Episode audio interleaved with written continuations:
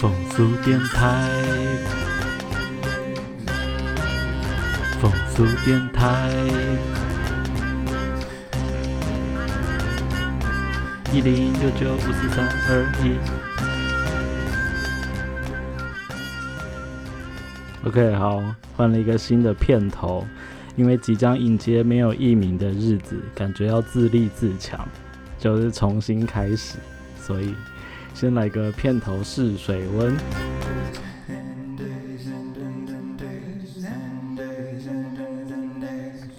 啊，先来聊一些简单，聊一些轻松的。最近就是参加那个一些社团活动，去正大路人假设参加他们的社课，然后去的那一场是呃笑脸呢那个。小说的作者陆坡来分享他的写作的一些经验啊，还有故事的设定等等。那个就是充满黑色暴力、台客文化加上男男情欲的一本小说，算是轻小说吧。但就是它里面有些地方就看了还是蛮爽的。这样，比如说这个就是台客之间，就黑道之间的压低的这种情欲，这样。然后还有参加信老推，就是我们之前有讲过很多次，介绍过这个组织的信老推，他们也最近也办了很多讲座。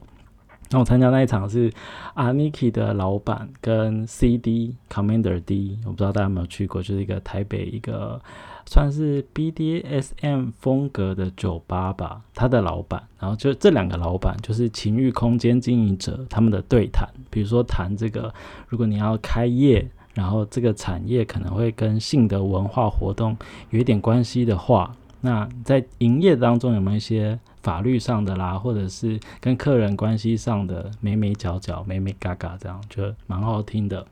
然后也看了电影，就之前两人之间嘛，我们稍微有介绍过。然后就是我觉得法国片就很美，这是刻板印象啊。我觉得他把女主角之间那个内心的张力拍得很好。我不知道现在下档了没，如果还没的话，就欢迎大家去看，我觉得蛮好看的。然后就户外活动的话，就爬了一些小步道啊，然后认识几个新朋友啊，然后也晕晕船这样，晕晕船这什么东西？然后觉得这种天气冷暖交界的这种季节里面，不知道大家会不会觉得心里有一种。鼓噪鼓噪的感觉，像现在外面的天气，这几天台北都很湿热，湿热这样，就是有一种不知道是精子还是卵子在蠢蠢欲动的感觉。然后睡觉的时候就有一种 feel，就是感觉很适合自慰一下再裸睡，然后就是一个很很妙的一个天气感，然后加上心情的变化的感觉，这样可能季节交替就会有这种。就是找一些冲动或者什么的，不知道大家觉得怎样？这样好，差不多这样子了。那我们就要来整理一下三月中下旬的新闻喽。草屯分局警察儿子性骚扰的事件持续延烧，郑家纯三十八号诉讼开展了。日本札幌地方法院判禁止同婚违宪，苏伊士运河停航导致情趣用品商叫苦连天。丁允恭被惩戒法院判停职两年。九门科大迎新事件，高等法院逆转判无罪。法国将立法设定最低合法性交年龄。以下是详细的新闻报道。南投县草屯分局田姓警察的儿子涉嫌对同校女同学进行性骚扰等级以上的行为，但事情爆发后，警局疑似仗着扩大法律的解读，要求各网络平台删除任何有关此一性骚扰案的文章。那其实呢，性骚扰犯罪防治法第十三条，或者是儿少性剥削条例第十四条，他们明定的是不得揭露被害人的姓名，而不是加害人。所以。呃，这个警察局他用的方法、用的法条，他可能就是扩大去解读嘛，然后去威胁，就是说这些平台都要删除有关这个。连加害人提到的这个姓名都不能提到嘛？那《儿少福利法》第六十九条确实有写到说，刑事案件、少年保护事件的当事人或被害人是不得报道其姓名的。但其实这个加害人就是这个田姓警察的儿子，其实已经成年，已经满十八岁，就刑法上面就《儿少保护法》的这个规范的年龄了，所以其实并不适用。那我觉得乡民气愤的应该是这个更大的权利关系，就不是只是两个当事人的关系而已，就是。这个事件反映出就是你有关系就没关系嘛，代表说你政府一方的这个警察局竟然去挟着权力去试图去隐匿或者是晋升大家对于这件事情的讨论，然后越压当然反弹就更大嘛，所以只能说他的处理方式非常拙劣跟粗糙，所以造成这个舆论的效应持续在延烧。那之前鸡排妹郑家纯在尾牙被翁立友吃豆腐的事情呢，他们在各自开了记者会之后，暂时是这个安静下来了。不过郑家纯决定要发挥更大的这个效力，更大的精神，就是策划了三十八号树洞展，邀请有相关经验的人写信到他的这个专属的信箱，那目的是让伤害的结构见光。那这个展场其实已经开展了，从三月二十七号到四月十五号，目前还在进行中。那这个展场有两层楼，有个展间上布满了这个疗愈人心的花朵啊、草原。那有个空间是在黑墙上面写满白色的字迹。那他也把收集到的信纸，人们都用手写的啦，或者是打字的方式，一字一句的写下曾经被性侵或是性骚扰的故事。那郑家纯他说呢，森林里有一棵大树倒下。被听见了，一千人发出声音共振冥想，让全世界都听见。所以，如果对这个性侵、性骚这个议题想要关注的话，那邀请大家能够亲临现场，感受树洞里面这些声音。三月十七号，日本札幌地方法院判决禁止同婚违宪。为日本的同志在法律上的权益写下一个新的里程碑哦。不过，日本不像台湾是由司法院大法官去释宪，直接去宣判一条法律的合宪与否，他们是透过判决对个案产生效力。那报道说呢，日本全国目前有五起的同性婚姻的集体诉讼还在进行，就有点像是说，比如说我们去户政事务所要登记结婚嘛，却被拒绝受理，因为以前比如说同婚还没通过的时候被受拒绝受理之后，这些当事人。就到法院来提出这个集体诉讼，这样子。那札幌地院是第一个出炉的判决。那同志运动团体希望能够有更多的判决出炉，来带动国会修法的影响力。不过目前这个保守派的自民党在国会仍占有这个席次人数的优势，所以未来的动向如何走的话，可能还要值得关注。从容海运租给日本船东的超级货柜船，在三月二十三日行经苏伊士运河的时候，船头插入东岸的沙地里面，让整艘船去横向的堵住运河，让苏伊士运河有史以来最大规模的交通瘫痪。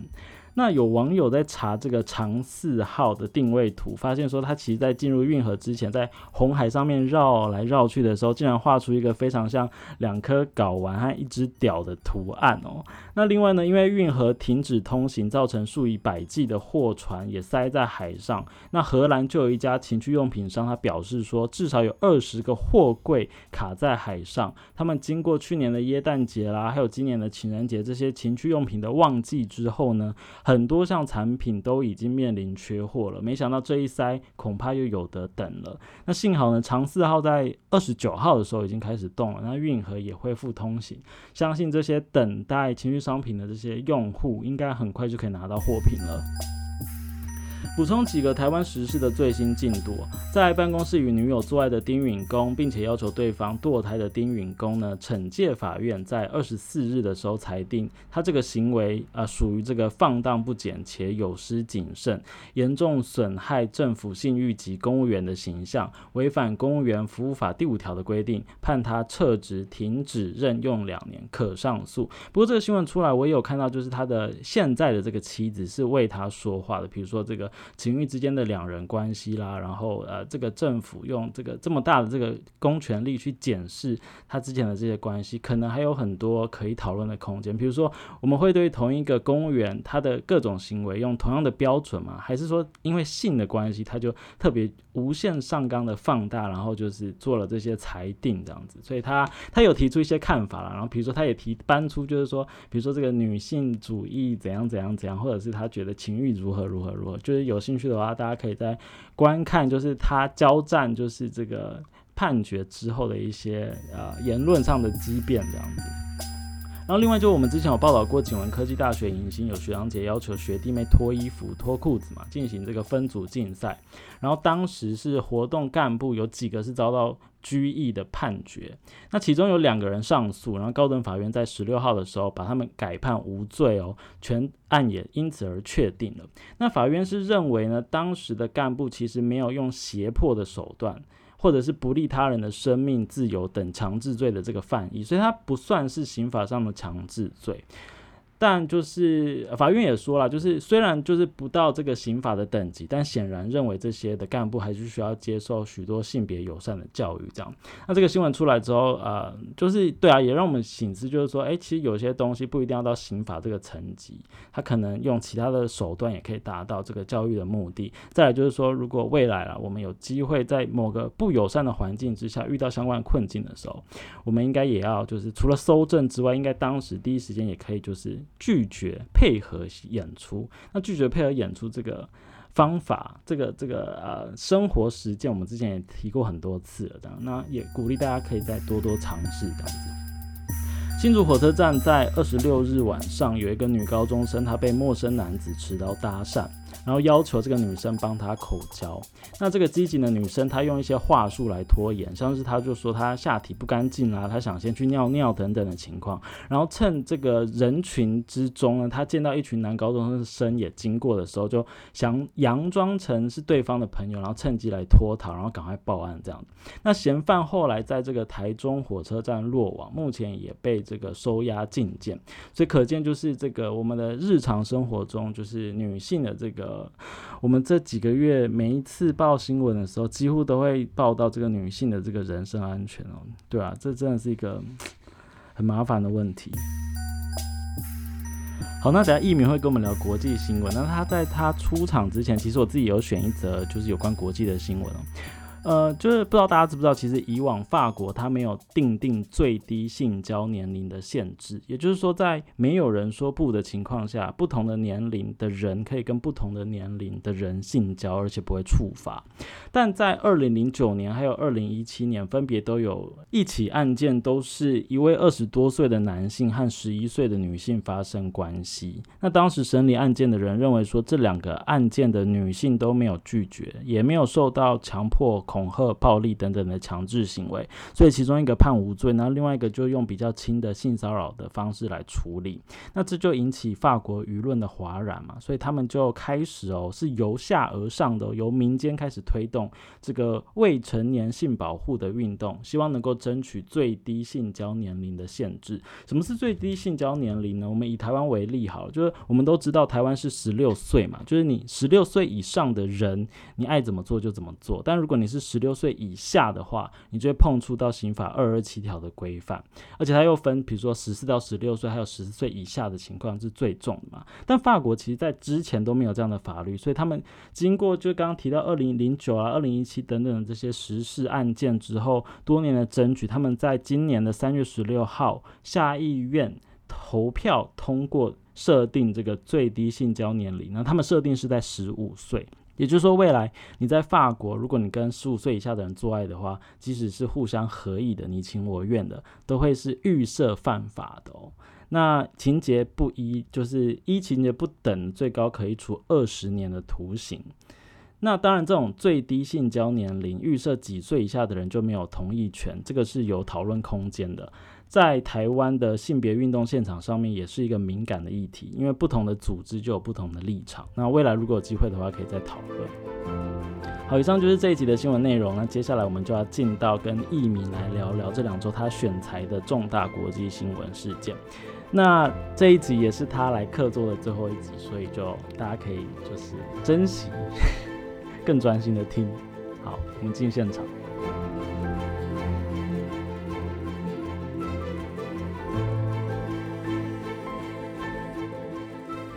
们现在录音的时间是三月二十二号。那今天要讲的新闻可能会随着时事的变动而更新，但我们就这个主题先讨论，对不对？对，我们今天要讨论的是土耳其退出伊斯坦堡公约的这个事情。这个事情是大概三月二十号的时候发生的。可以这样讲。对，就是两天前对热两天前 发生的。热腾腾的，就是最新时事这样子。主要是要讲说，反正就是三月二十号的当天的凌晨，然后土耳其官方公报就是刊出说他们要退出伊斯坦堡公约。这个公约是就是预主要是预防家暴等针对女性暴力的公约。然后那天他们刊登的是就是厄多安，就是他们土耳其总统的总统令，嗯，然后就说要退出这个公约的事情这样子。所以他这个就是他要退出的这个命令一发布之后，是不是引起当地民众的抗议？对，因为我会看到这个新闻，主要就是因为当天看出这个退出令之后呢，呃，土耳其的女性在当天的傍晚就集中在土耳其首都安多拉的市中心，然后大概有数以百计的抗议民众，他们就手持这个伊斯坦堡公约要长存，然后政治谋杀女人等标语的海报，然后就一起抗议这件事情。然后除了在我们说首都安卡拉之外，然后在第一大城伊斯坦堡，然后还有伊斯米尔等地也有陆续有一些抗争。那妇女团体主要是希望当局可以收回成命这样子。那什么是伊斯坦堡公约啊？伊斯坦堡公约它的全名其实非常的长，就是欧洲理事会防止和反对针对妇女的暴力和家庭暴力公约。那它主要是在二零一一年五月的时候，在呃土耳其伊斯坦堡召开的这个欧盟执委会的会议上面通过，所以它才叫伊斯坦堡公约，因为就是在土耳其这个地方。所以简单来说，这个个公约的目标就是能够防止或是预防有关女性以及家庭暴力的一个公约，这样。对，然后希望参与国签署的之后都能够实落实这样的一个诉求，这样子。嗯，然后除了保护女性之外，它也有把儿童纳入保护的对象，就是呃也会预防同婚、儿童性骚扰和性侵害的发生。也就是说，二零一一年的时候，其实土耳其，因为它就在那伊斯坦堡召开的嘛，那土耳其它也是第一个首批签署的国家之一。结果现在二零二一年，他们就决定要退出了。对，其实最有趣的是，这个东西是二零二一年签署，然后二大零一一年，对二零一一，然后大概在二零一四年的时候，公约就是获得了十个国家的批准之后就生效了。嗯那呃那个时候总理是厄多安，他在土耳其签署这个公约的时候，他有在推特说，对女性使用暴力是违反人权的行为。那土耳其已经准备的做好了这个女性保护的先锋。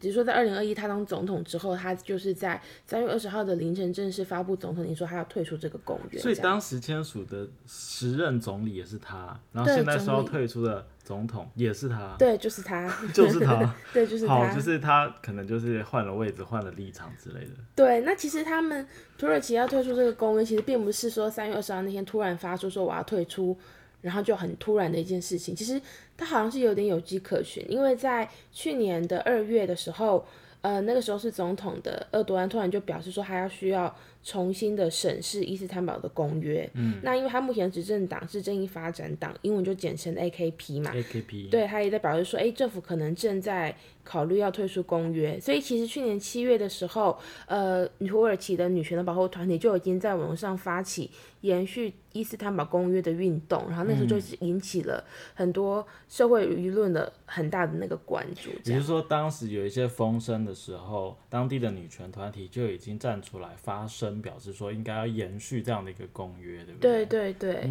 那其实那个我们刚刚提到的二十四号。二十号的凌晨，官方公报就是他看起来要退出这个公约的总统令的时候，他其实没有说明退出的原因。是，不过其实我自己就是查了一些相关资料，我觉得可以从两个角度去切入，说，诶，他为什么说要退出？就、哦哪两个角度？对，第一个就是就是保守派的抗议啦，其实就跟台湾可能之前在对同婚的时候，嗯也会有一些保守派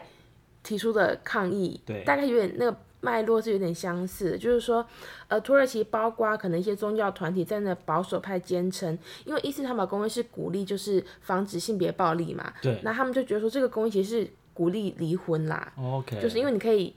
保障女性提出说，哎、有家暴这个现象的权利，嗯，那他们也觉得说，哎、这个公约会破坏家庭的和谐，其实就是能够理解啦，就是比如说要重视这个男女平等的时候，我们很多的主张也是主张说，婚姻它不应该是一个束缚。如果你在婚姻里面真的遇到什么状况的话，那个退场机制也很重要。所以当然对对保守团体在内就会觉得说，你这样就是变相的在鼓励离婚，所以他们可能就是觉得说这个公约。他们现在觉得有问题。对，然后另外一个就是包括，因为伊斯坦堡公约它推的是一个我们说保障妇女权益的概念，其实也是一个平权的概念嘛。对，所以保守派也会觉得说，哎，像呃同性恋、双性恋、跨性别者等等的 LGBT。LGBTQ 的族群，他们也引用这种平权的理念来争取社会的认同，所以他们也会觉得说。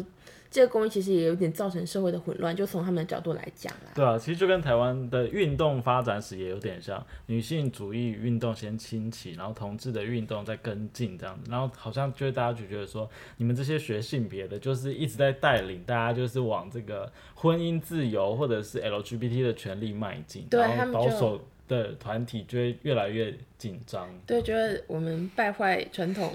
价值大概是这样，所以你觉得其中有一个数呃有一个分析的原因，有可能是因为保守派的抗议，所以他们让这个总统就是认真的考虑要退出伊斯坦堡伊斯坦堡公约的这样的原因。对，然后还有另外一个原因，其实跟宗教比较关系，就是也有一些文章评论说这个是世俗主义跟伊斯兰主义的。就是之争这样子。那我先快速讲一下什么是世俗主义。就是世俗主义，就是说它其实就是希望国家能够政教分离，然后摆脱宗教组织的条例，让人民拥有更多的宗教自由。同时，你也保障就是在宗教组织里面的言论自由这样子。所以，他主要是希望我们可以对信仰保持一个比较中立的状态。然后，他觉得说人们做出的活动或是决定的话，在政治方面。要根据证据和事实进行，而不应该受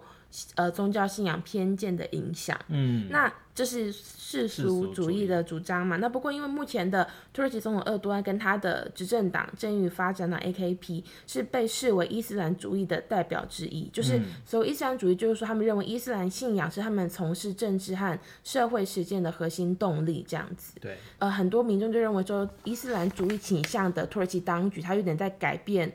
妇女在社会中的角色，例如说，她相对比较支持传统的价值、家庭价值，就 AKP，对，他们支持传统家庭价值，对，那他们强调妇女是孩子的养育者的角色，会比平权还重要，这样。就比如说，男主外女主内，女性就好好扮演在家庭内的一些责任跟养育的角色，这样子。对，然后因为这个这个评论就是在转角国际去年在呃土耳其呃大概二零二零年七月刚刚有提到嘛，就是有一个。呃，保护伊斯坦堡的运动的这个东西之后，中央国际就有针对这个东西推出那个评论这样子。嗯，那它里面其实有特别讲到说，其实并不是说伊斯兰教就是很贬低女性，是觉得女性就是二等公民什么的。它里面其实还特别讲说，其实反而是在阿拉伯世界还没有信奉伊斯兰教的时候，很多家庭会把女婴掩埋。反而是伊斯兰教出现之后，如果看它原本的。教义的话，其实那个厌女的状况在好转。例如说《古兰经》，它就有强调说，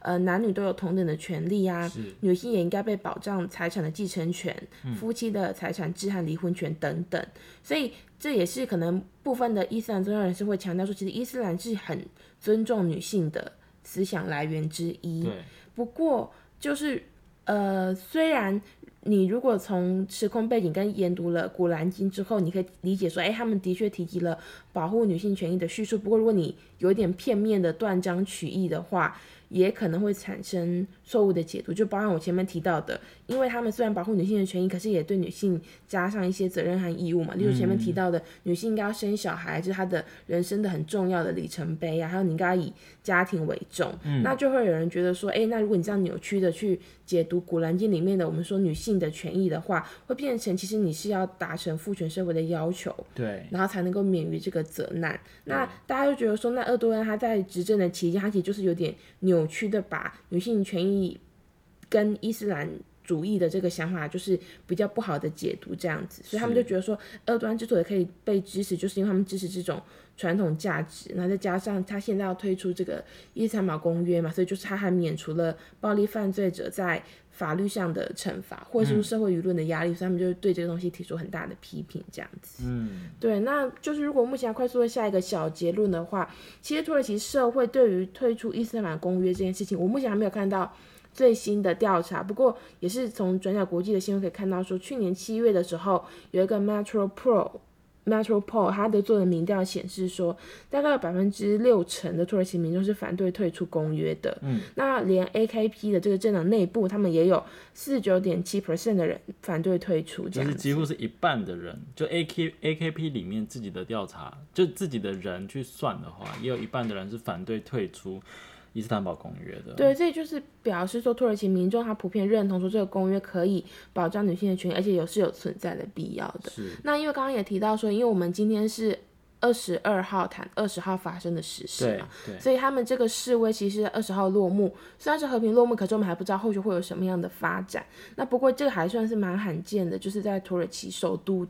出现了这个示威这样子，哦，算罕见。算罕见。我看报道起来算罕见啦，就是是以前可能没有针对性别的主题去上街示威，哦，之前就有了，之前就有，只是说他们会觉得说，就是政府在二十号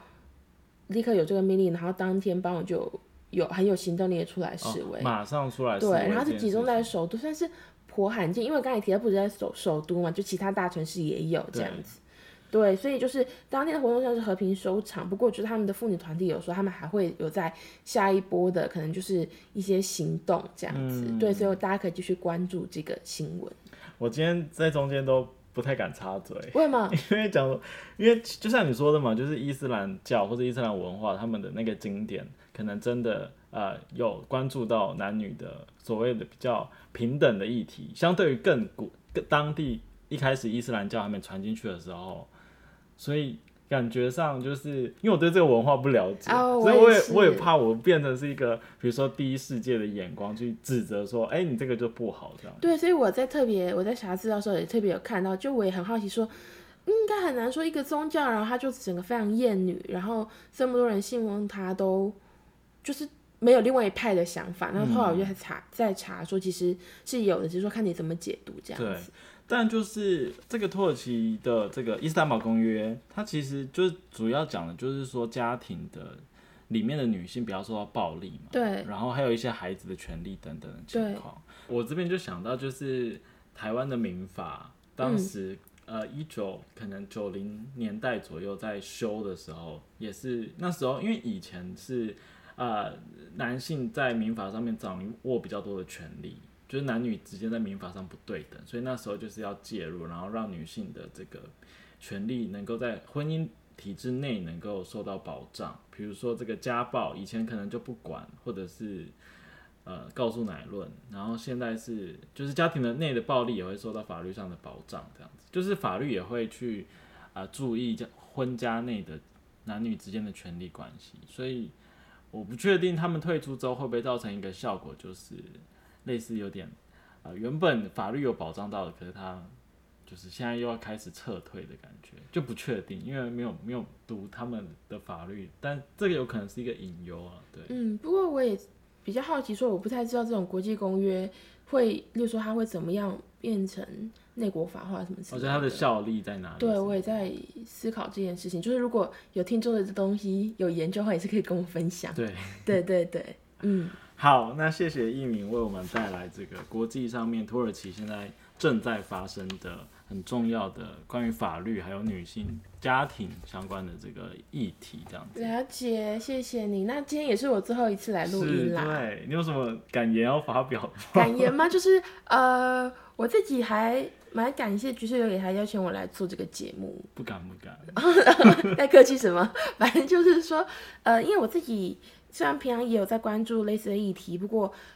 大家也知道说，你看一个新闻，跟你整理它，知道它的来龙去脉，到能够顺利的讲出来是，中间是有一段过程啦。嗯，所以我觉得我们大概合作了半年吧。对，对这个问题也是我自己有有练习这样子。不过就是我因为现在就是因为你知道，呃，论文有点焦头烂额，所以就是想说先暂时退出这个岗位。我相信就是刘也台凭借他优秀的你知道性别的敏感度，我觉得他应该也是可以。